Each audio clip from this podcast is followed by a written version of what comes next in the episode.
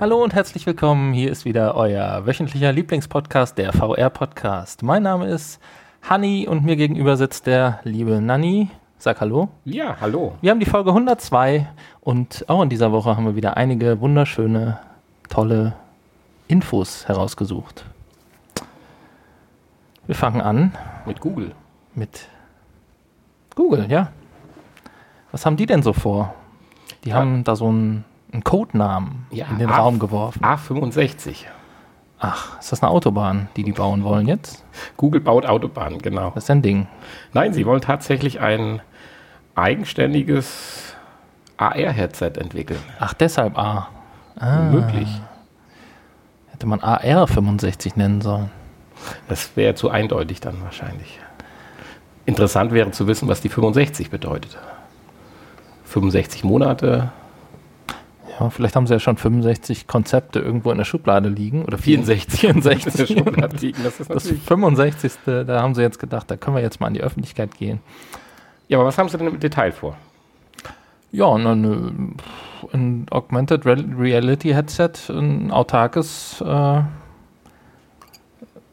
Augmented Reality Headset herzustellen mit den, ja, mit dem üblichen CPU von Qualcomm, so wie das ja alle irgendwie machen. Ja, aber grundsätzlich alles besser wie äh, Alles besser natürlich. die HoloLens. Ja, gut, das ist auch keine Kunst. Ne? Das machen, haben wir ja letzte Woche schon festgestellt, das machen, glaube ich, alle Hersteller von Augmented Reality Brillen. Sie behaupten es. Ist haben besser ja als die keinen HoloLens. Händen gehalten. Das stimmt, das stimmt. Aber es kann nicht mehr lange dauern. Und auch hier sorgt ein geändertes Display, oder nee, wie war es beschrieben, soll ja für einen immersiveren Eindruck sorgen. Ja. Ja. Ja, wir kommen gleich noch zum speziellen Display, das ist schon klar, aber auch hier war ja beschrieben irgendwo, äh, dass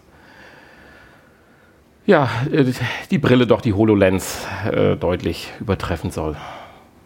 Nicht, dass wir jetzt hier Werbung für Google machen. Nein. Das wollen wir natürlich nicht. Wann damit zu rechnen ist, steht, glaube ich, noch nicht fest. Nein. Das ist, ist glaube ich, noch ganz am Anfang. Ja, es wird aber äh, deutlich hervorgehoben, dass äh, das Thema AR natürlich interessanter wird, weil man sich doch eine Vielzahl von Anwendungen vorstellen kann, die doch die reine Funktionsweise einer virtuellen Umgebung ja übertrumpfen. Da haben wir ja auch letzte Woche schon drüber gesprochen. Hier gibt es mal noch ein paar neue Anwendungsbeispiele.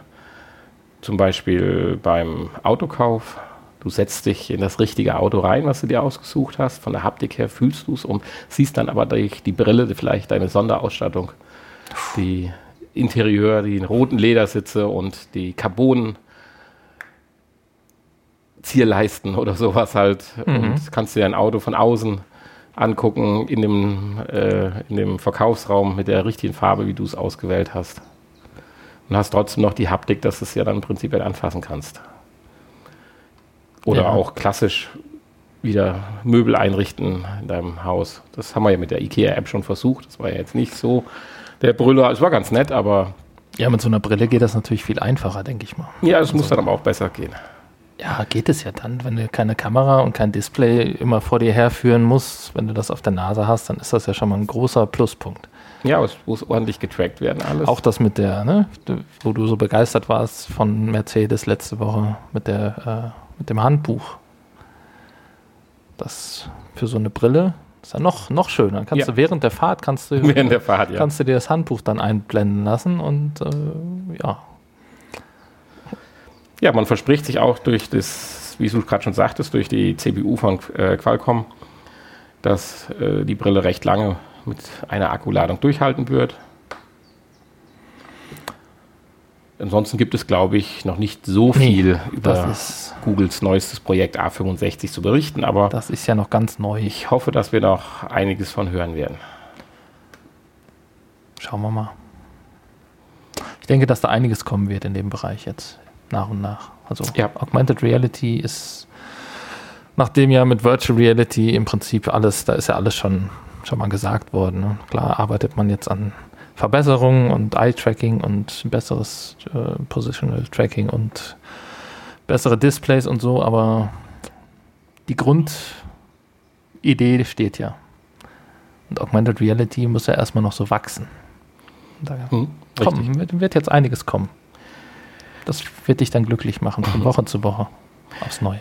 Unsere zweite Info, das ist so ein bisschen an mir vorbeigegangen. Das habe ich gar nicht, haben wir auch, glaube ich, noch gar nicht von berichtet gehabt, dass es tatsächlich auch in der E-Sports-Liga eine Rubrik oder auch ein Turnier für Virtual Reality gab. Es wird nämlich jetzt die zweite Runde gestartet mit erhöhten Preisgeldern. Hier ist die Rede von 220.000 US-Dollar. Das ist natürlich gegenüber jetzt die großen Summen, die beim reinen E-Sport da zu Buche schlagen, natürlich noch nicht vergleichbar, aber es geht stetig auch vorwärts hier. Vielleicht haben wir es nicht gemerkt, weil die erste Saison ja jetzt Anfang März zu Ende gegangen ist erst. Ich weiß nicht, wie lange.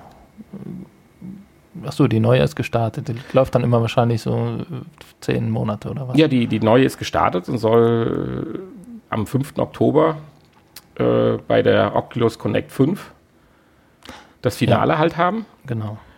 Interessant ist halt auch, dass das Portfolio der zu bewältigen oder der zur Verfügung stehenden Spiele noch deutlich erweitert werden. Ich meine, das sind jetzt alles Spiele aus der Welt von Oculus. Da können wir mit unserer PlayStation VR nicht so ganz mitreden. Da geht es um äh, The Unspoken, Echo Arena. Dann kommen noch ein paar neue Titel hinzu. Äh, hast du sie gerade? Ähm, Wir hatten noch den, äh, oder beziehungsweise zum Ende hin soll noch dann der, der ganz neue Ego-Shooter Echo Combat äh, zum Einsatz kommen. genau. Und Sprint Vector, das sind alles jetzt so ein paar Titel, die mir jetzt persönlich nicht viel sagen, aber da muss man wahrscheinlich dann in der Welt von der Oculus Rift zu Hause sein. Dann kann man da mit Sicherheit was anfangen. Tja. Können wir ja vielleicht beim nächsten Mal, wenn wir das nächste Mal in Leipzig sind, dann uns netten Guide fragen, dass er uns die Spiele mal auflegt. Ja, Riggs ist ja leider nicht dabei. Ja. Da könnte ich mir das schön vorstellen. Richtig. Schöne Liga. Naja, wollten können wir ja mal privat machen. Wie wär's? Aber du hast ja auch keine Zeit. Ja, das Ganze findet in gewissen Vorrunden statt. Das sind dann immer einmonatige Turniere, die dann Ja, laufen, genau. zum Beispiel am 4. Juni. Äh, da wird gerade dann dieser Sprints-Vektor, was ich eben ansprach, äh, als Turnier oder als Vorturnier gestartet. Und so kämpft man sich dann durch die einzelnen Runden. Im letzten Jahr waren es dann äh, 1 gegen 1 beziehungsweise 3 gegen 3 Titel. Die Preisgelder beziehungsweise die Sieger waren allesamt aus Amerika. Aber ein deutsches Team hat es zumindest auf den zweiten Platz geschafft. Und zwar beim Spiel Echo Arena. Das Team Jax. Wer da mehr wissen will, einfach mal auf Twitter folgen. Da bekommt man dann ganz paar Informationen über das Team aus Deutschland. Schön, schön. Ja, du hast ja ganz schön viele Infos daraus gezogen. Kompliment. ich habe einiges Neues erfahren. Scheinbar habe ich das nicht so ausführlich gelesen. Ja, da, damit wolltest du jetzt eigentlich nur die, die Überleitung machen, weil äh, was Neues. Wir haben eine neue Kickstarter-Kampagne gefunden. Nein, haben wir nicht. Nein, ein Update dazu. Entschuldigung, nicht gefunden. Wir haben ja schon drüber berichtet vor Monaten über das äh, Kickstarter. Aber du hast ein Update und eine, ich sag mal, erfreuliche Mitteilung zu machen. Ja, die Pimax 8K und die Pimax 5K äh, kommt bald, nächsten Monat. Ja, ich würde sagen, es ist ein gutes halbes Jahr her, dass wir mal darüber berichtet haben. Da stand das ja noch so ein bisschen in den Sternen. Wir waren ja von den technischen äh, Gegebenheiten schon beeindruckt und tatsächlich erste, die ersten zehn M1-Versionen werden gerade an äh, ausgewählte Beta-Tester ausgeliefert und wenn von dort ein grünes Licht zurückkommt, soll tatsächlich der Versand im Juni starten. Ja.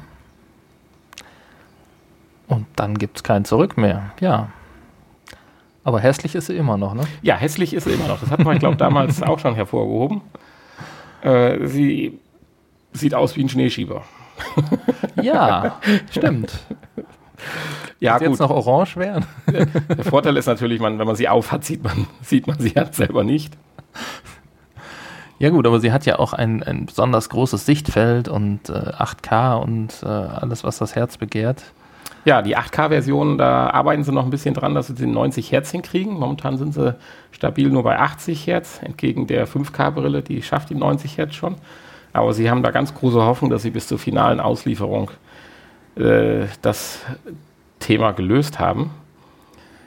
War ja auch ganz interessant. Man kann ja diese Brille dann auch erweitern durch dieses, hat man ja auch schon mal in der Vergangenheit beschrieben, Lighthouse Tracking. Von der HTC, das von, Ja. genau.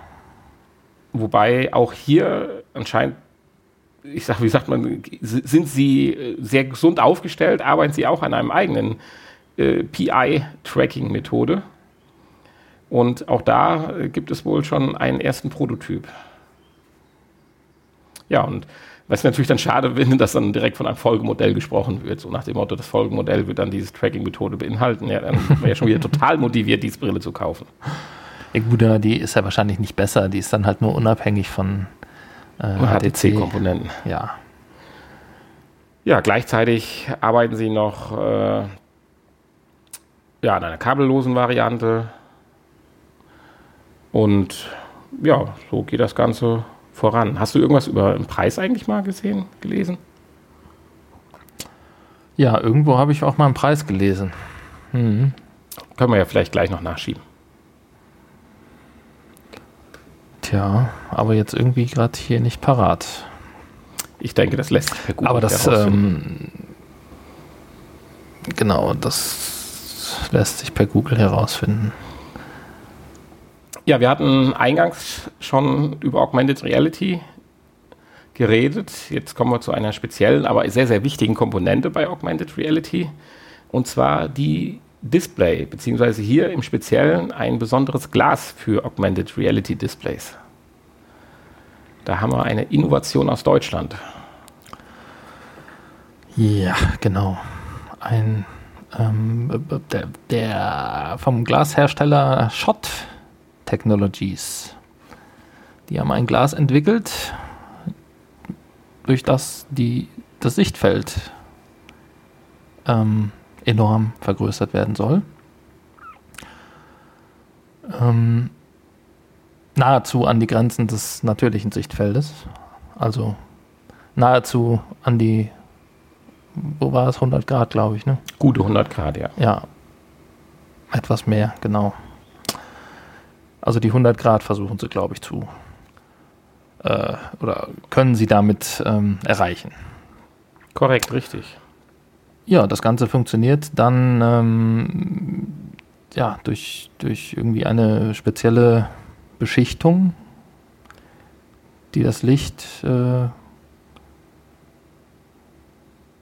ja, so, so bricht, beziehungsweise Im den, Glas so den, den. Brechungsindex Ja. dann so hoch setzt, dass Genau, das ist das dieses Entscheidende. Lichtfeld entsteht, genau. Das, der Brechungsindex, der hat bislang immer das Sichtfeld beschränkt, wie ja bekannt bei der HoloLens ziemlich gering.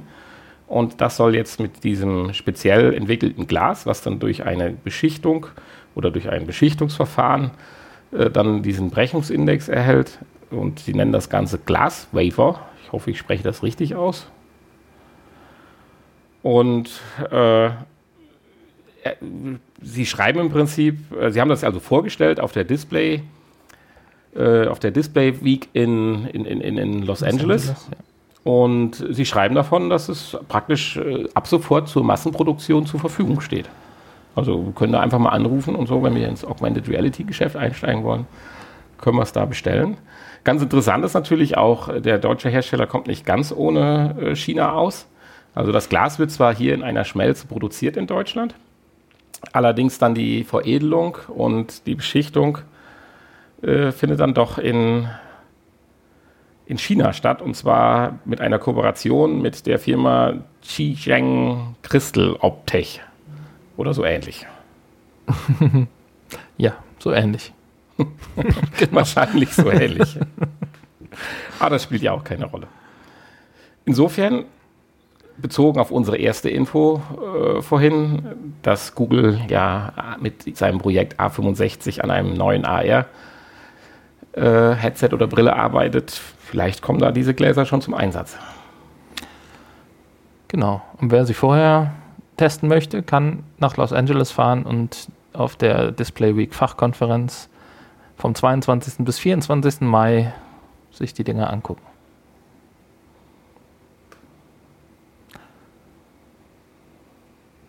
Und bestellen für seine neue Ja. Brille, die er natürlich schon in der Schublade liegen hat. So, jetzt haben wir aber ein richtiges neues Start-up und nicht nur ein Update einer äh, Kampagne, sondern äh, ja, du hast den Weltraumtourismus für dich entdeckt. Ja, für mich, ja gut. Ich meine, wenn es so einfach geht, dann nehme ich das natürlich mit, klar. Ähm, es handelt sich um ein britisches Unternehmen, ein britisches Start-up-Unternehmen, was es sich zur Aufgabe gemacht hat, ähm, ja, die, die, den normalsterblichen Menschen ähm, die Möglichkeit zu geben, äh, in den Weltraum zu fliegen und dabei ein ähnliches Gefühl zu verspüren wie Astronauten, die ähm, einen Blick auf die Erde runterwerfen und ja, es muss ein tolles, beeindruckendes Gefühl sein. Das Ganze wollen sie mit einem Satelliten schaffen, der, wenn ich es richtig Ja, verstanden mit habe, mehreren, ne? mit mehreren. Das Ja, sie planen, sie planen äh, mehrere Satelliten. Äh, Gut, ja, okay, mehrere macht auch Sinn. Aber letztendlich, ein Satellit macht halt eine 360-Grad-Video-Streaming-Aufnahme, Ja, die man okay. dann praktisch sich anschauen kann. Ja gut, Zie- Ziel des Ganzen ist ja äh, in drei bis fünf Jahren ein, eine Echtzeit-Abbildung der Ja. Erde und da braucht es natürlich dann mehrere Satelliten zu. Und ähm, ja, deswegen wollen sie bis dann in drei bis fünf Jahren wollen sie einige äh, Satelliten mehr noch dahin schießen. Das Ganze hat ja auch noch einen recht, ja, äh, interessanten Hintergrund. Und zwar, man hat ja festgestellt, bei den wenigen Menschen, ganz paar sind es ja schon, aber trotzdem bezogen auf die Weltbevölkerung, wenigen Menschen, die wirklich die Chance hatten, ins Weltall zu fliegen, dass es einen sogenannten äh, Overview-Effekt gibt. Dass dieses Erlebnis, die Erde, ja in seiner den Planeten, so will ich es mal sagen, in seiner Gänze zu erfassen, äh, auch mit seiner vielleicht dann aus dieser Perspektive Zerbrechlichkeit, dass das bei diesen Menschen dann auch zu einem ja, Umdenken geführt hat oder zu einer anderen Wahrnehmung bezogen auf den eigenen blauen Planeten. Und es schwingt so ein bisschen mit, als wollte man vielleicht die Menschheit damit so ein bisschen bekehren, doch etwas mehr auf ihren Planeten dann aufzupassen, wenn einfach mehr Menschen Die Welt retten. äh, diesen Ja. Effekt halt dann verspüren können. Weil ich sag mal, wenn ich mich bei Google Earth rauszoome, habe ich auch irgendwann die Erde als Kugel, aber so dein Overview-Effekt ist da bei mir noch nicht so eingetreten. Aber das mag natürlich dann durch die Immersion sein, die man dann durch die Brille hat, Mhm. dann mit Sicherheit 8K mindestens. Ja gut, das ist ja dann dir überlassen, welche Brille du dafür Ja. nimmst. Und äh, ja, dann einfach das Bewusstsein der Menschen damit noch, noch ein bisschen Genau. zu sensibilisieren. Ich will es mal so sagen. Schöne Sache. Ja, und man soll dann auch ähnlich wie bei Google Earth ähm, auch reinzoomen können und natürlich das Ganze dann auch als ja, eine Art besseres äh, Google Earth nutzen können und dann auch hochauflösend an bestimmte Bereiche heranzoomen. Ja, das ist natürlich dann krass, wenn sie dann wirklich von Live-Streaming sprechen. Genau. Kann man sich selber zuwinken. Nein, ob das nicht in Konflikt mit der neuen Datenschutzgrundverordnung Ja. einhergeht. Da ist dann wieder über Europa so ein schwarzer Kasten. Ja. Ein Pixelgitter. Prima, toll, dann ziehe ich um. Wenn sie das machen, ziehe ich nach, dann wandere ich aus. Ich weiß nur noch nicht wohin. Schauen wir mal. Erfahren wir dann in deinem neuen Podcast. Bis dahin ist natürlich, sind die USA vielleicht dann auch schon wieder gerettet. Ist vielleicht Trump weg und so. Oder nach Australien. Das wäre noch eine Idee. Ja, gleiten wir so langsam von unseren normalen Infos zu den kuriosen Infos, beziehungsweise eigentlich ist es ja diese Woche nur eine kleine Info. Aber sie ist trotzdem für sich schon kurios genug, wenn man überlegt, wie viele Aufwendungen das bedeutet und dass wir das jetzt nicht gerade hier irgendwo in der Provinz durchgeführt wurde, sondern mitten in New York, ist das schon, finde ich schon ein bisschen kurios. Ja, irgendeiner bei Facebook ist mal wieder ausgeflippt und auf die tolle Idee gekommen, zum Start der Oculus Go äh, einen Virtual Reality Laden zu eröffnen. Ja, das ist ja erstmal nicht so schlimm. Ja, nee, das ist nicht schlimm. Bis das Wort temporär dann auftaucht. Es war halt nur für einen Tag. ja, wir reden hier nicht von einem irgendwie Online-Store, sondern wir reden von einem richtig eingerichteten Ladenlokal. Genau, in dem es aber dann tatsächlich auch nur die Oculus Go zum Testen und zum Kaufen gab. Ja, Ich meine, das halt Ganze- nur für einen Tag. Das Ganze hatte natürlich auch einen Hintergrund. Man will massiv versuchen, aus der Nerd-Ecke der äh, VR-Szene rauszukommen und zu sagen, so Leute, das ist das Projekt, Pro, äh, Produkt für die ganz normalen Consumer. Und seht her, setzt auf und ist toll. Ich meine, die Idee finde ich klasse, nur wie viele Leute man an einem Ort mit einem Tag jetzt erreicht. Ich meine, vielleicht war es ja auch nur ein Test, ich weiß es nicht, aber es ist, finde ich, schon ein bisschen kurios. Ja, die Frage ist natürlich, sind das denn auch normale Leute, die dann in so einen Laden gehen? Ich meine, hier wird der Vergleich mit so einem Turnschuhshop äh, gezogen.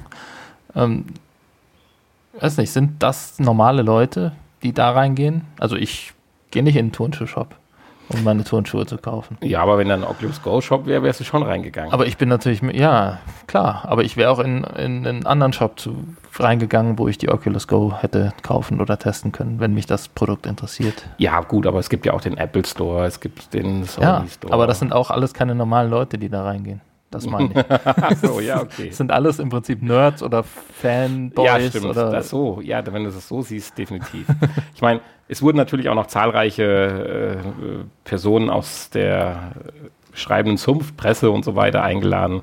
Also insofern denke ich, war das Ganze auch eine gewisse Marketingveranstaltung. Die haben sich halt gedacht, wir laden jetzt mal nicht die Reporter irgendwo in unser Entwicklerstudio ein und verköstigen sie da, sondern bauen halt mal gerade ein Ladenlokal an einer der renommiertesten Ecken in New York ein. Der, wahrscheinlich war der Laden gerade mal frei für ein paar Tage Ja, und dann haben die die Gunst der Stunde genutzt. Vielleicht ist in dem Laden auch jeden Tag was anderes. Das, das ist das ja Konzept auch, ne? des Ladens Gibt's ist, ja des. Ladensbesitzers. Man weiß es gibt nicht. ja auch dieses Restaurant, ne, wo jede Woche ein anderes Restaurant drin ist. Wo man mal so seine Ideen ausprobieren kann. Ja, sowas könnte das sein. Cool. Jedenfalls haben wir die kleine Kuriosität zum Anlass genommen, heute Die Brille Mal, mal zu testen, ja, heute noch mal ein bisschen intensiver über die Oculus Go zu sprechen, nachdem wir ja virtuell zu testen. mit, genau, in der virtuellen Welt zu testen. äh, nachdem wir ja mit unserem letzten Hardware-Test, unserer Mixed Reality Brille von Lenovo, Der kam ja extrem gut an. ein bisschen enttäuscht waren, also nicht der Test nicht, aber von, dem der Brille. Ergebnis, Ja, ja. dachten wir, geben wir der nächsten Hardware mal die Chance und beschäftigen uns mal so ein bisschen mit der Oculus Go. Um mal aufzuzeigen, was ist der Unterschied, äh, was für Erwartungen kann man haben, welche weckt sie auch. Ja, besonders gut läuft es ja jetzt äh, nach den anfänglichen sehr guten Starts, Verkaufsstart der Brille, äh, ist ja ein bisschen abgeflacht. Ja, man ist auf dem Niveau der Und- anderen Brillen wieder abgesackt. Was natürlich für so ein System viel zu wenig ist. Jetzt wollen wir vielleicht mal gerade die Unterschiede herausarbeiten. Also es gibt ja einmal die, den ganz großen Bereich der autarken VR-Headsets, wie wir es ja auch haben, VR PlayStation VR, dann die Oculus Rift, die HTC Vive und sicherlich noch ein paar äh, Nischenprodukte. Dann den anderen großen Bereich, die Cardboards, die Samsung Gear, überall, wo man sein Handy halt reinstecken muss. Dann sicherlich äh, die Mixed Reality Brillen, die Microsoft da ja ins Leben gerufen hat mit fünf, sechs Herstellern, die auch einen Laptop oder einen Computer brauchen, aber trotzdem mit eigenem Display und so weiter einhergehen. Also ich sag mal die Sparversion der großen drei Systeme. Und jetzt haben wir so ein bisschen den vierten Bereich, ein Samsung Gear oder eine Cardboard mit extrem guter Qualität und eigenem Display. Und dementsprechend auch eigenen Prozessor. Also ich brauche jetzt nicht mein Handy, Genau. Um auf Prozessorleistung zurückzugreifen oder auf das Display zurückzugreifen. Lediglich, so wie ich es verstanden habe, für gewisse Einstellungen und so weiter äh, braucht man mal eine Verbindung zu einer Android- oder IO-App per Bluetooth oder WLAN. Was kann sie? Ähm, Bilder erzeugen Sehr schön. von Ja, Anwendungen. Du bist ein bisschen enttäuscht, das merke ich schon. Unterschwellig äh, tut bei dir jetzt schon das Ergebnis, dein Wenn man- persönliches Ergebnis mitschwingen. Wenn du jetzt fragst, was kann sie, dann müsste ich eigentlich auf deine Aussage verweisen. Sie ist ja im Prinzip zum, zum Filme gucken bestens geeignet und äh, einfache, einfache VR-Anwendungen, die kein Positional Tracking ähm, voraussetzen. Und kein Und das habe ich, hab ich, das habe ich auch an einigen Stellen gelesen, dass zum Filme gucken soll sie äh, sehr gut funktionieren. Also fangen wir erstmal mit ein paar harten Fakten an. Sie hat ein eigenes Könnte die Display. Richtung sein. Sie hat ein eigenes Display mit äh, 2000, äh, hau mich blau, 2560 mal 1444, 1440, jetzt hätte ich fast vier Pixel zu viel gesagt. Hui. Äh, Pixel, also äh, ich sag mal, klar, gleiche Qualität wie, sag mal, die momentan zurzeit hochwertigsten Smartphones, S9 oder Note 8 zum Beispiel von Samsung. Allerdings mit RGB-Matrix. Ja, richtig. Und wir haben hier, wie du sagst, die RGB-Matrix, während die äh, Handys ja OLED-Displays haben. Hat zum einen den Vorteil für die Brille, dass sie schärfer wirkt wie ein Handy-Display. Das Fliegengitter-Syndrom weiter in den Hintergrund tritt, aber der Kontrast und die Farben nicht so toll sind. Wobei ich glaube, das ist Jammern auf ganz hohem Niveau. Ja, Ich denke, ich die Farben reichen allemal noch aus. ja. Ähnlich ist es ja bei der PlayStation VR auch. Da sind ja auch die Schwarzwerte zum Beispiel nicht so doll, aber dafür weniger Fliegengitter als bei der Oculus und bei der Vive. Richtig. Ja, das Ganze wird befeuert mit einem Snapdragon, wie schon gesagt, der 821er. Und äh,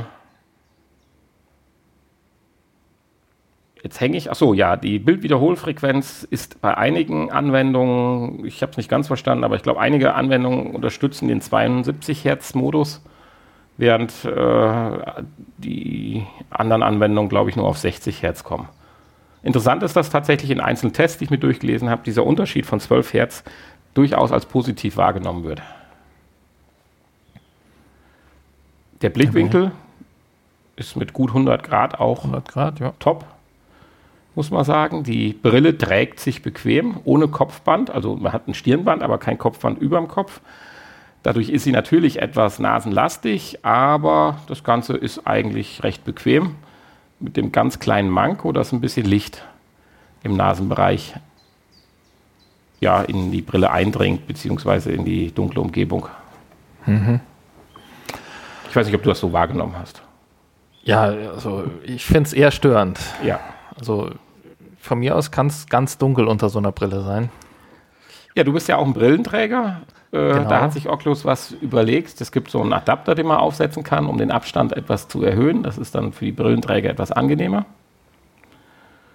Ja, Insgesamt ist das ganze Design ja nicht ganz schlecht. Also es sieht ein bisschen klobig vielleicht aus, aber ich finde es ganz schick. Es ist hochwertig verarbeitet. Zwar alles Plastik, aber ich denke, dem kann man äh, nachschauen. jo. Kamera hat es keine, Nein, natürlich, wie du schon sagst, Kamera, keine, kein aber einen Tracking. Controller hat sie. Genau, aber auch einen sehr einfachen Controller, ähnlich wie bei der Samsung Gear VR. Ja, also wahrscheinlich dann nur zum Auswählen im Menü, Menüsteuerung und so weiter. Ja. Ja, ähm, einen Speicher hat sie einen internen, Mhm. Gibt es in zwei Varianten. 32 und 64. 64, genau. Und dementsprechend gibt es auch zwei Preise. Es wird momentan angegeben mit 219 bzw. 269 Euro. Und da sind wir halt jetzt genau bei dem Punkt, wo sortiert sich diese Brille ein? Wie eben schon gesagt, es gibt die großen Systeme, die zwar deutlich im Preis nachgelassen haben, aber ja immerhin noch irgendwo, ja, ich sag mal, 400, 500 Euro kosten und dann dementsprechend auch noch eine PlayStation 4 Pro oder ein PC voraussetzen. Und dann gibt es die günstigeren Systeme. Ich würde jetzt mal die Cardboards gerne ausklammern wollen. Aber die Samsung Gear VR, die ja noch vielleicht ein bisschen mit in der Liga spielt, die kostet immerhin auch noch knapp 100 Euro. Manchmal kann man einen Schnapp machen, okay, dann kriegt man es vielleicht für 70 oder so. Da bin ich der Meinung, äh, ist sie vom Preis her gut platziert, mit dem Mehr an Qualität gegenüber Samsung Gear. Und natürlich dem äh, schlechteren, äh, schlechteren Aufgestelltsein zu den drei Top-Systemen ist sie aber dann mit äh, gut 200 Euro, finde ich, im guten Mittelmaß. Und hätte ich jetzt keine PlayStation VR und auch keine Samsung Gear, würde ich hier sicherlich mal zugreifen, um meine VR-Erlebnisse auch mal persönlich durchführen zu können. Hm. Ja, sehe ich, weiß ich nicht. ja, du bist zwiegespalten. Ich habe das schon den ganzen Tag mitgekriegt. Gut, gehen wir davon aus, ich äh, hätte noch keinerlei Erfahrung und ähm, dann wäre das sicherlich ein tolles System und äh, da lassen sich sicherlich auch einige Aha- und Wow-Momente mit fabrizieren. Ähm, natürlich, nachdem wir ja doch jetzt schon einiges im Bereich VR getestet haben und einige Brillen und äh, so, haut einen das natürlich nicht mehr vom Hocker. Insofern. Äh, aber ist ja für den breiten Markt auch gedacht. Ja, ja, richtig. Und äh, wenn du das alles hättest noch reinpacken wollen, was du äh, vermisst, dann vermisse. wären wir natürlich wieder ruckzuck in der Nerd-Ecke. Natürlich, natürlich. Was sie ja halt nicht darstellen soll. Ja, aber das ist dann auch wieder vielleicht so ein Gerät, wo was die ja, die Frage, ob das eventuell dann die Leute, die zum ersten Mal VR testen, ob die dann vielleicht auch enttäuscht sind, weil sie vielleicht schon mehr erwarten oder irgendwo was gelesen haben, was möglich ist. Und ja, man muss ganz klar unterscheiden, äh, was kann man erwarten. Und da fehlt dann vielleicht ein bisschen tatsächlich an der Schärfe, äh, dass da zwischen unterschieden wird. Da gebe ich dir natürlich recht. Wenn ich an mein erstes Erlebnis zurückdenke, das liegt aber dann ja auch jetzt schon quasi zwei ja, Jahre her, zwei Jahre zurück, zurück oder so. Ja. Deutlich noch vor der PlayStation VR, wo ich das erste Mal die Samsung Gear aufgezogen habe. Da hatte ich den Wow-Effekt. Allein dadurch, dass ja, ja. ich einem Astronauten zugesehen habe, wie der um die ISS rumfliegt und ich da praktisch bei ihm dabei war. Ja. Und mir alles angucken. Das hat mich minutenlang, hat mich das, ich hätte fast gesagt, vom Klo gerissen. Stimmt, wenn man jetzt so zurückdenkt, auch äh, mit der einfachen Cardboard von, die einfache Pappbrille, äh, am Anfang, die ersten Momente waren natürlich auch, ja, Überragend. Dann kam die PlayStation VR und wir waren mit der Demo-Disc äh, wahnsinnig beeindruckt. Ja, gut, man ist natürlich. Die würde uns heute auch nicht mehr vom Hocker reißen. Ist natürlich sehr verwöhnt mittlerweile, das ja. stimmt. Das trifft natürlich nicht auf alle Leute zu. Das ist äh, Insofern, wenn ich ein autarkes System habe, was einfach gut funktioniert und kann auf den Oculus Store zurückgreifen, wie die Samsung Gear ja auch, dann ist das nicht schlecht. Ein kleines Manko ist sicherlich die, die Akkulaufzeit mit zwei bis drei Stunden Vielleicht ein Tick zu gering, aber. Ja, länger sollst du eh nicht äh, in der VR. Ja, das aber ich finde es einen ganz kleinen Tick zu wenig. Wenn man jetzt vielleicht noch bedenkt, dass das auch noch ein leicht übertriebener Wert ist und die schaltet sich nach ein, dreiviertel Stunde eventuell ab, je nachdem, was du machst, ist es ein ganz kleiner Tick zu Ja, aber länger hält äh, dein Smartphone auch leider nicht durch. Ne? Nein, ist halt definitiv halt nicht. eben wahrscheinlich kürzer. und bis dahin ist es schon hitzetechnisch geschmolzen. Ist halt, mehr ist halt nicht drin. Und schon gar nicht zu dem Preis. In dem Zusammenhang vielleicht noch eine kleine kuriose Geschichte. In Japan ist das ja auch zeitgleich veröffentlicht worden und dann haben dann eine Gruppe von japanischen VR-Enthusiasten haben sich diese Oculus Go direkt besorgt und haben sich dann einfach mal so, ich denke mal so eine Gruppe von 20 Leuten waren das, einfach mal in den Zug gesetzt, um mal zu sehen, wie denn so die Zukunft aussieht, wie die Leute darauf reagieren, wenn tatsächlich dieses Gerät häufiger benutzt werden. Und sie haben es dann einfach mal in den Zug gesetzt und jeder hat sich diese Brille aufgezogen und war halt quasi abwesend während der Zugfahrt. Und dann hat man beobachtet, extern beobachtet, wie andere Leute darauf reagieren. Und man war eigentlich letztendlich positiv überrascht, dass es auf nicht mehr Widerstand oder Verwirrung oder Entsetzen äh, erzeugt hat. Weil ja allein in Japan, wenn man bedenkt, dass da das normale Telefonieren schon als sehr unhöflich gilt im Zug, war hier die Reaktion äh, oder die negativen Reaktionen ausgeblieben. Aber es sieht schon ziemlich, es gibt so zwei, drei Fotos hier, sieht schon ziemlich bekloppt aus, dass die ganzen so wie in so einem Zombie-Film, äh, ja, ich sag mal, gesichtslos in die Gegend starren. Der eine nach links oben, der andere nach rechts unten und es ist schon äh, ein bisschen komisch, aber ich glaube nicht, dass ich äh, mir, egal wie die Systeme in den nächsten fünf Jahren aussehen werden, damit äh, durch die Öffentlichkeit laufen werde. Auf keinen Fall. Zumindest kein Virtual Reality. Augmented Reality, da sieht die Welt dann vielleicht irgendwann mal anders aus, wenn das alles auf meine Linse projiziert wird, die ich mir ins Auge wenn, einsetzen kann. dann, klar, dann sieht es ja keiner mehr. Das ist aber Voraussetzung, ja.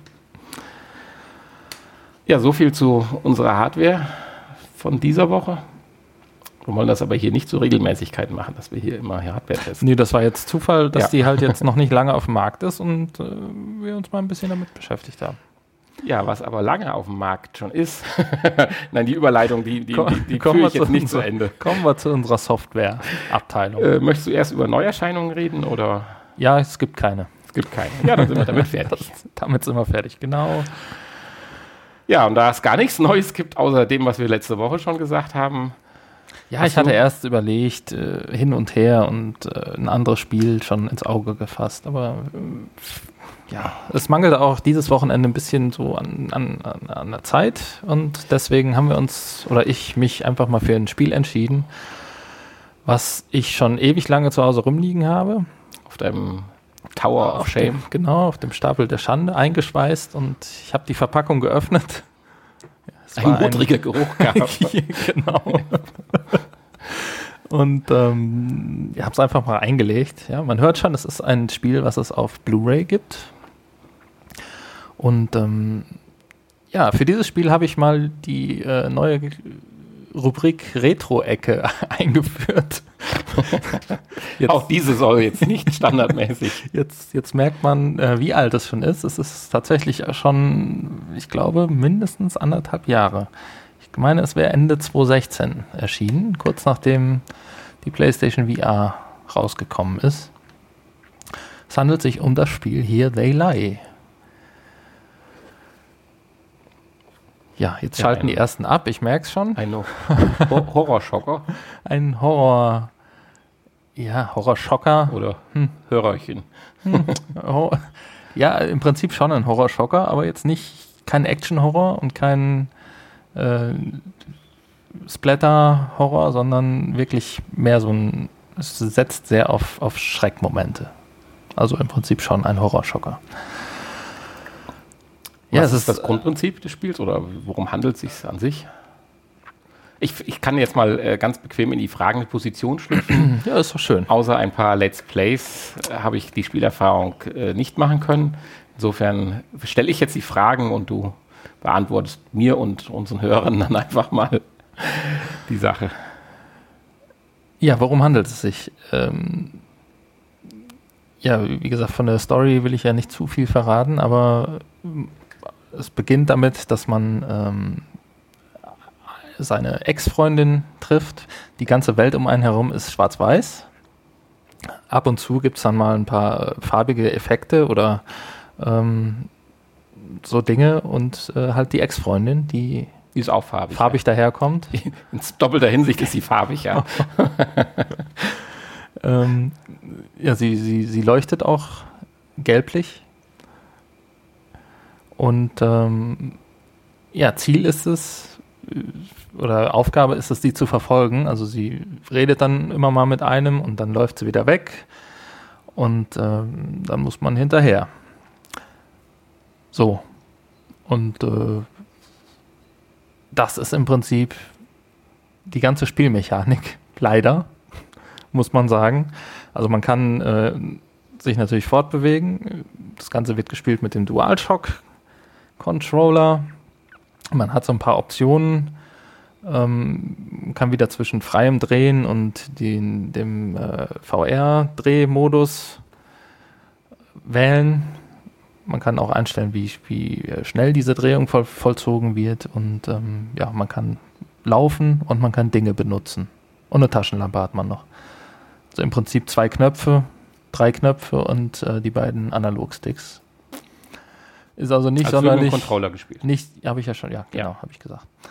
Ja, ist also, nicht, also nein, es, kann auch nicht, das wollte nein, ich sagen. Es kann, es kann nicht auch nicht mit, mit den Motion genau. Controllern gespielt werden. So. Nein. Man kann vielleicht kurz sagen, ähm, dass es irgendwann einige Zeit nach der Veröffentlichung ein, ein Update gab. Es ist mittlerweile auch in, äh, als normales Spiel in 2D spielbar. Anfänglich äh, nur in VR und ähm, da es wohl auch viele Beschwerden gab, von wegen Motion Sickness, ist ein großes Problem bei dem Spiel, ähm, hat man dann den 2D-Modus ähm, nachgereicht. Also man könnte es jetzt auch äh, ähnlich wie bei Resident Evil dann auch, ähm, wenn einem schlecht wird, in 2D weiterspielen. Mhm. Ja, wie gesagt, man äh, läuft dann hinter der Dame her durch eine Schwarz-Weiß-Welt, fängt in so einer U-Bahn-Station an und äh, irgendwann kommt man dann aus der U-Bahn raus und ist dann in einer Stadt. Vielleicht kurz zur Grafik. Ich war bei den Let's Play, was ich gesehen habe, so ein bisschen hin und her gerissen. Auf der einen Seite ist die Grafik eigentlich nichts ganz nichts Besonderes, also sehr, ja, ich sag mal, von der Auflösung allein und so weiter nicht toll, aber auf der anderen Seite haben sie aber diesen Effekt, dass sie eine scheiß Auflösung haben, ganz gut mit der eigentlichen Szenerie verbunden, dass das alles so schwarz-weiß ist und so düster und dann doch eher so hoch und schmuddelig und so. Ich bin ein bisschen hin und her gerissen, ob ich es richtig cool finde oder doch eher veraltet und äh ja, die Optik, äh, es macht schon ein bisschen was her. Also das kann man jetzt nicht sagen. Es ähm, klar, es ist jetzt nicht die beste Grafik. Es gibt viele Treppeneffekte und äh, ja unsauber gezeichnete ähm, Kanten und so. Ähm, und das Ganze ist halt relativ unscharf. Texturen sind sehr unscharf und äh, ja, das äh, stört aber irgendwie nicht weiter. Also ich fand es jetzt, ist mir am Anfang aufgefallen, klar, habe ich mir gedacht, ja, ist ein älteres Spiel. War halt damals noch nicht so. und gut ist. Und mhm. irgendwann denkt man da halt nicht mehr dran. Es fällt dann nochmal auf, wenn man irgendwie äh, dicht vor einer Tür steht und die öffnet und ähm, sieht dann halt diese matschigen, verwaschenen Texturen. Ähm, aber das ist jetzt nichts, was irgendwie die Immersion stört. Ansonsten hat man sich eigentlich ziemlich viel Mühe gegeben, so mit der Gestaltung der, der äh, Außenbereiche, der ähm, Städte und auch der äh, Gestaltung von Räumen. Das sieht alles ganz nett aus. Weil wir sind ja scheinbar in so einer Art Endzeit-Szenario. Also es ist alles ein bisschen runtergekommen und äh, zerfallen und äh, man ist ja auch ganz alleine und läuft da durch die äh, engen Gassen und ähm, tja, wie gesagt, das ist das Spielkonzept. Man kann Dinge benutzen dann und ähm, man findet immer wieder Tagebucheinträge, die einen dann in der Geschichte ein bisschen weiterbringen sollen. Zwischendurch ruft dann mal ähm, noch jemand an. Überall stehen Telefone und Telefonzellen. Da kriegt man dann ein bisschen was erzählt von einem guten Freund. Ja, und so kann man sich dann so ein bisschen was zusammenbasteln im Kopf, was einem das Spiel sagen möchte oder der Entwickler. So. Ja, und dann hangelt man sich von Abschnitt zu Abschnitt. Ähm, zwischendurch ändern sich dann die Welten. Dann kommt auch schon mal ein bisschen Farbe ins Spiel häufig dann Rottöne oder Feuer oder sowas. Das ist dann schon auch farbig. Aber alles in allem natürlich, da das Rumlaufen und Erkunden das Einzige ist, was das Spiel kann, wird das natürlich re relativ schnell eintönig, muss man leider sagen. Ähm, die Story ist jetzt auch nicht so spannend erzählt. leider, aufgrund dessen, dass man die ganzen Tagebucheinträge da lösen, äh, lesen muss. Und ähm, ja, ich bin auch hier ein bisschen hin und her gerissen, was ich von dem Spiel halten soll. Muss ich sagen. Wahrscheinlich habe ich es deswegen auch so lange in der Ecke rumliegen lassen. ja, gut. Würdest du denn, wenn man jetzt den aktuellen Preis äh, bezieht, neu kriegt man das Spiel zurzeit für knapp 20 Euro. Gebraucht ist man mit einem guten Zehner. Ja, 20 dabei. Euro, 20 Euro war ja schon immer der Preis. Ne? Das ist mit 20 Euro damals ist tatsächlich so Markt. Das wäre meine Frage ja, jetzt gewesen, genau. ob es damals teurer war. Ja. Ja. So ist das. Ähm, jetzt haben wir noch gar nichts über den Horror gesagt, ne? Fällt ja, mir gerade auf. Du ja. hast es als Horrorspiel angekündigt und äh, jetzt fragen sich die Leute, wo ist denn dann der Horror da? Man läuft irgendwie einer Ex-Freundin hinterher. Ja, das ist natürlich jetzt. Äh, auch ein Endzeit-Szenario doch, oder? So ein bisschen die Stadt. Genau, richtig. Mit ähm, Toten. Oder keinen Toten. Ja. Vermutlich Toten. ähm, Kreaturen. Es laufen so ein paar merkwürdige Kreaturen darum mit äh, ja, so zweibeinige Kreaturen mit Tierköpfen. Die haben dann teilweise auch Geweihe und, und so und ähm, denen sollte man tunlichst aus dem Weg gehen. Man kann sie nicht bekämpfen, man kann drum schleichen. Man sollte ihnen nicht in die Augen schauen, weil dann werden sie böse und töten einen. Da hat man dann auch so gut wie keine Chance. Ich glaube, man hat keine Chance, wenn, wenn, sie einen äh, packen. Ähm, ja, und das sind dann halt, wenn die auftauchen, das sind dann so ein paar Schock, Schockmomente. Zwischendurch gibt es dann auch mal laute Geräusche von irgendwoher oder äh, irgendeins von den Viechern, was einen dann ähm, packt und durch die Luft schleudert oder so Sachen. Ähm, also Schockmomente sind durchaus da. Und die, die Grundstimmung ist ähm, auch ganz gut. Der Sound ist ganz gut. Die, deutsche Übersetzung ist äh, ziemlich gut mhm. äh, gemacht. Also Stimmung ist da. Und ähm, Schreckmomente sind da, Horror ist da. Die Story ist in Ordnung. Ähm, großes Problem ist halt, dass es sehr eintönig ist. Die meiste Zeit läuft man halt nur rum und liest irgendwelche Botschaften.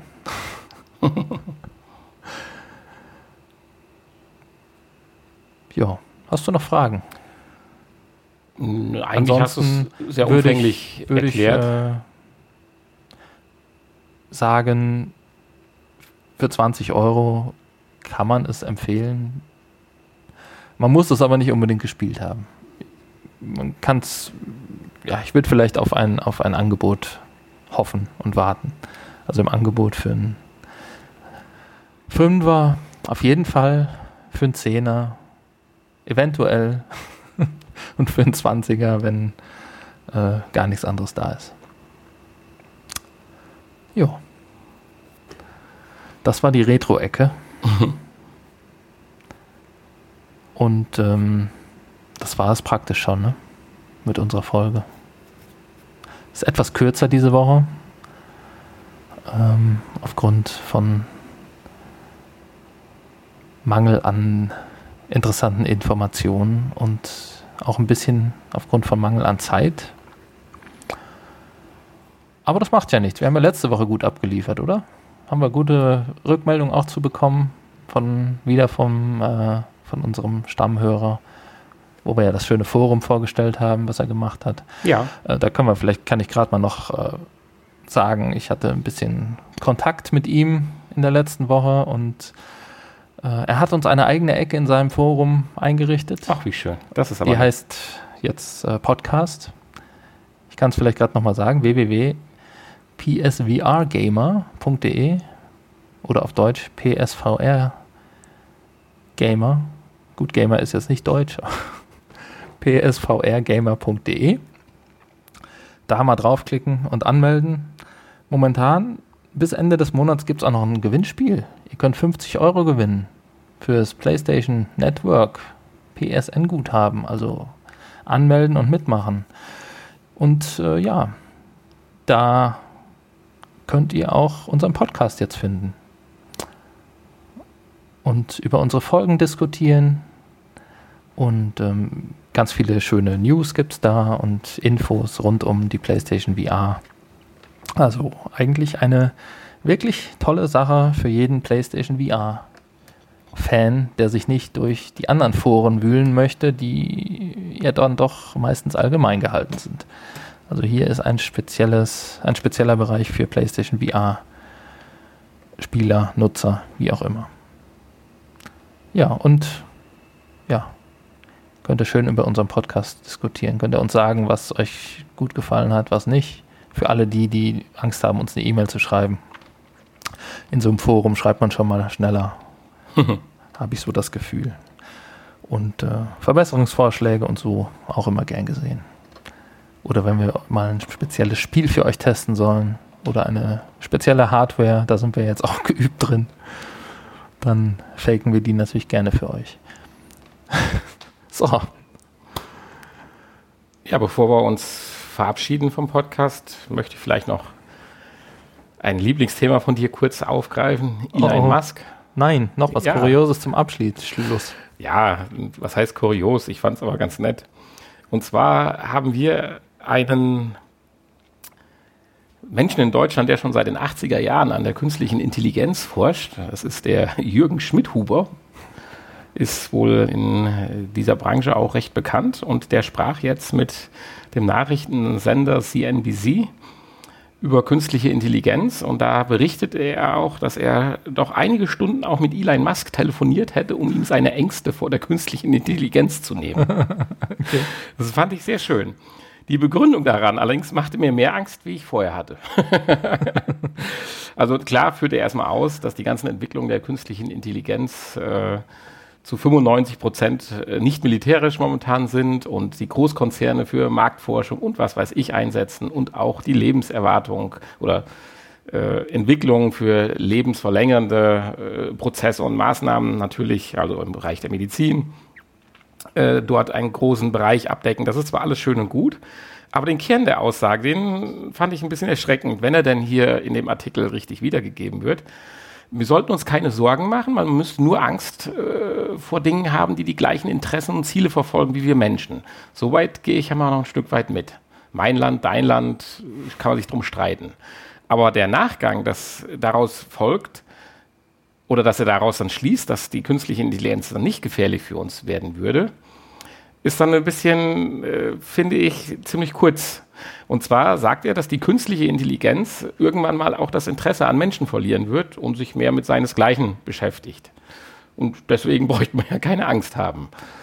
Also ich sag mal so, wenn ich an dem einen oder anderen Inter das Interesse verliere, dann wandert das bei mir auch schon mal relativ schnell in den Müll.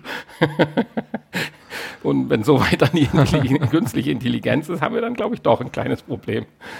Insofern äh, weiß ich nicht, man müsste sich hm. vielleicht mal mit den Aussagen von dem Wissenschaftler Jürgen Schmidt-Huber ein bisschen intensiver beschäftigen. Also er ist schon richtig lange dabei.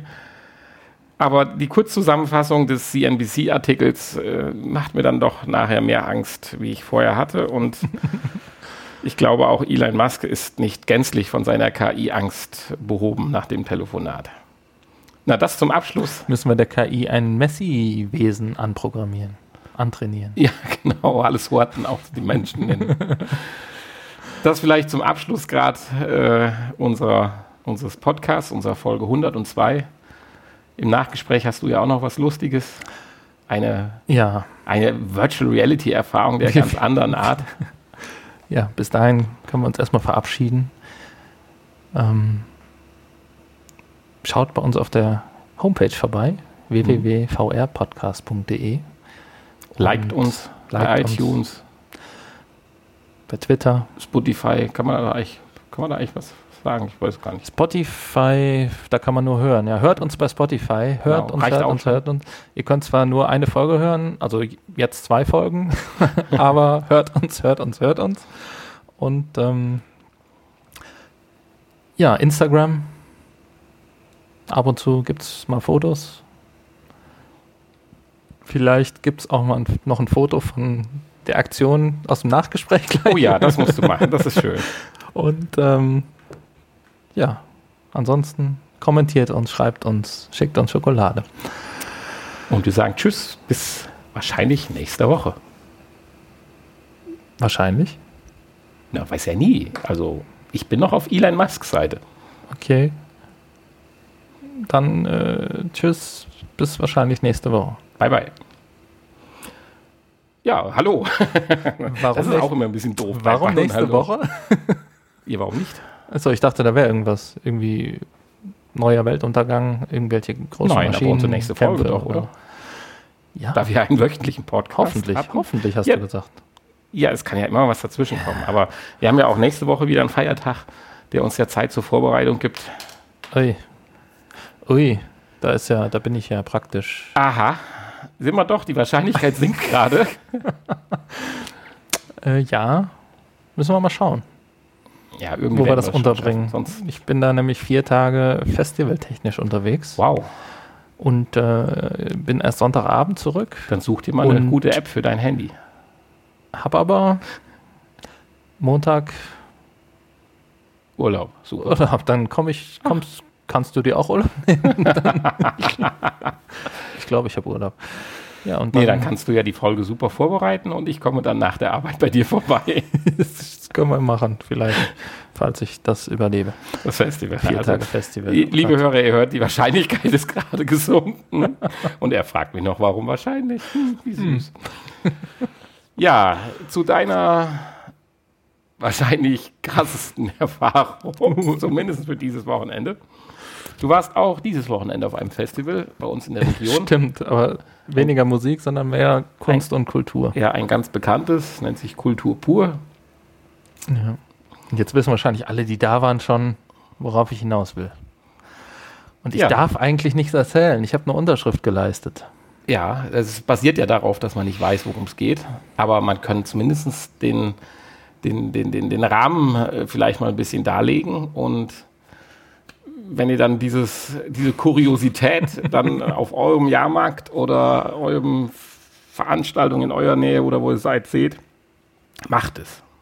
Also ich bin fast gewillt, da noch hochzufahren, obwohl ich jetzt weiß, worum es geht. Also hochfahren heißt bei uns, dass, wo das stattfindet, ist am, am, am Berg, nicht weit von uns. Äh, ja, du hast, was hast du gefunden? Äh, Beschreib's erstmal. Einen, ja, einen, einen, einen kurios aussehenden äh, blauen Anhänger. Du hast so ein bisschen wie ein Bauwagen beschrieben, aber das Ding ist sogar noch kleiner wie ein Bauwagen. Ein kleiner Bauwagen. Ein kleiner Bauwagen von Peter Lustig. So ein bisschen wie diese Sieht auch so ein bisschen aus wie von Peter Lustig außen mit diversen genau. Dingen dran. mit Instrumenten. Ja, Messuhren und äh, Sprachrohren und Lautsprechern und Alles so ein bisschen auf Medizin getrimmt. Also, ja, so ein bisschen ähm, 20er Jahren. so ein bisschen äh, ja so ein die, die beiden, äh, die das da bedient haben, ähm, waren Spanier mit äh, das sind ja auch auf diesem Festival immer Leute von weit her, ne? die sind extra aus Spanien gekommen, um uns das hier zu zeigen. Zwei Spanier in so einem blauen Overall und mit Stethoskop und so und äh, sah so ein bisschen aus wie so ein Forscher-Team, die halt an einer besonderen, an, einer, an diesem besonderen Trip äh, forschten. Und äh, ja, er hat dann auch immer so Spielchen gemacht außen, als würde er da an irgendwelchen Drehknöpfen irgendwas einstellen. Und dann kommen auch von innen kamen immer komische Geräusche und äh, ja, aber keiner wusste, was Sache ist. Und draußen stand dann ein Schild, uh, Personen unter 16 Jahren dürfen nicht, Personen mit Herzschwäche dürfen nicht, mit, äh, ja, das war's. Die dürfen nicht. Das macht ja dann schon mal neugierig, ne?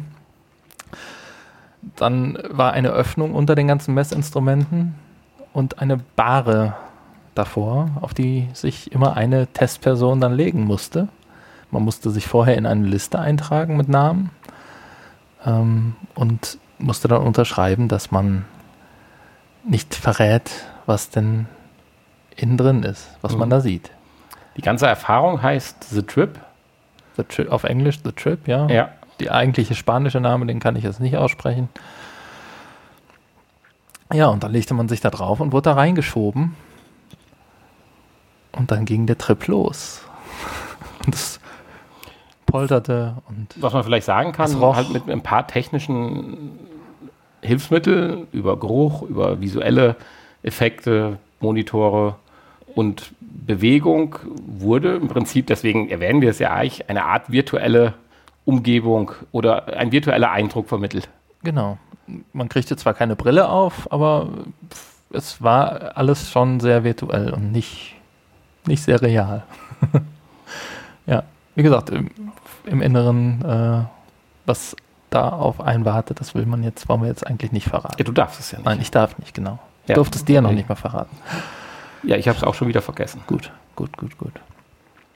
Ja, also es wird also mit, mit natürlich viel mit, mit Geräuschen äh, gearbeitet, viel mit Geruch ist eine Sache, die die Immersion da verstärken soll und ähm, Bewegen brauchst du dich ja nicht dabei. das ist ja Vibration, ein zentrales Element, äh, dass du dich nicht bewegen musst, Vibrationselemente und so Sachen halt. oder? Richtig. Und Man kann sich auch aufgrund der Größe des Wagens Nicht nicht, bewegen. bewegen. Das Und- Foto, was ich eventuell äh, auf Instagram poste, zeigt das ganz gut. zeigt das, genau. Und vielleicht so viel vorneweg, damit es ein bisschen interessanter wird. Es hat auch was mit der Bahre zu tun. Naja gut, Testpersonen in so einem Labor äh, landen meistens auf einer Bahre. Ne? Ja. Dass man jetzt hier lebendig auf der Bahre landet, das ist natürlich äh, gut. Die normal sind die Testobjekte ja tot. Und äh, hast du ein paar Minuten noch dabei gestanden, wenn andere Leute die Erfahrung Oh ja. erlebt haben, wie die danach reagiert haben? Ziemlich lange, ja. Auch einige Personen, die ich kannte, haben es gemacht. Haben welche abgebrochen? nein, Das nein. nicht?